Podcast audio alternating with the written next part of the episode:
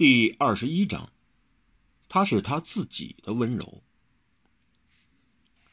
他们谁也没等到下一颗流星出现之前，就已分了手。不开心的当然不只是王小石，还有温柔。温柔当然不开心，她忍住没哭出来。真正伤心的时候，泪是往心里淌的，不是哭出来给全世界都知晓的。所以苦是一个人的事，开心热闹却是大伙共享共度，谁都一样，连他温柔也不例外。只不过那一段在花树下看花落、等流星、赏流萤、克心语的温馨，却是何其短，何其素，何其留不住，挽不回啊！死亡小石，竟比白愁飞还没良心，枉我温柔对他那么好，我温柔本就不该对人好的，他白费了我的心意。那女子是什么人？怎么我没听说过？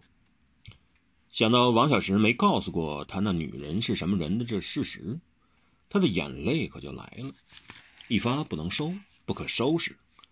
幸好他已回了房里，他住秋月阁。秋月阁就在二楼。温六池开客栈的目的是给游子一个可以恋战的家，所以他把每个房间都起了一个雅致的名字，还把房间与其名义布置得十分切题。回到房间。就剩下他一个人了，他哭，大哭，大哭特哭，但不出声。为了要做无声之痛泣，他咬住枕头噎住自己的声音，他套住后背来闷住自己的哭声，绝不可以给那女子听到，他绝不给王小石听见。我哭我知，我气我狂，我痛我苦，我的事，我哭给自己听，我只为我受伤的心而哭。想到这时只他一个寂寞的哭着，他就分外的怀念他的爹爹，就越哭越伤心，哭了好久，哭完了，哭完之后眼皮子也肿得核桃老大似的。他下定决心，他是温柔，但温柔是不属于任何人的，他是他自己的温柔。为了不让自己哭出声，他是咬着自己的手腕睡去的，他的泪就在脸上，未干。他快朦胧入睡前，还隐恨地想着：我对他那么好，那么主动，他竟跟另外一个女子来欺负我。我第一次对他那么温柔，但却得到如此回报，这样下去怎么得了？他越想越委屈，越是难过。然后他不知真的看见了，还是梦见了桃花，不止一棵，很多很多的桃花树，一道溪流打从中间穿过。两岸都是桃树，映红了溪流。溪边上浮满了落花，落花飘零，飘零的落花。绯红色的江，江上映着人面，艳若桃花，是他自己的脸啊。然后一朵花落下来，打乱了水镜，起了一阵涟漪。不止兰溪之后，水面上又多了一张人面，好熟悉的脸，那么亮。但不沁人的眼神，那么两道宽容而固执的眉，那两片温和但坚定的唇，那是他，王小石。不知道他在笑，还是在咒骂，亦或是在向自己求饶。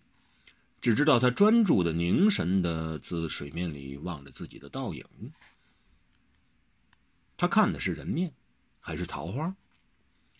温柔只觉又一阵一阵的心痛。外面似传来一阵又一阵的兵荒马乱、战火连天的声音，甚至有天崩地裂、刨情电击的乱世之声。他想站起来，可是无力；他要转过去，但也无法。他发现只有王小石那对眼神是凝定的、不变的。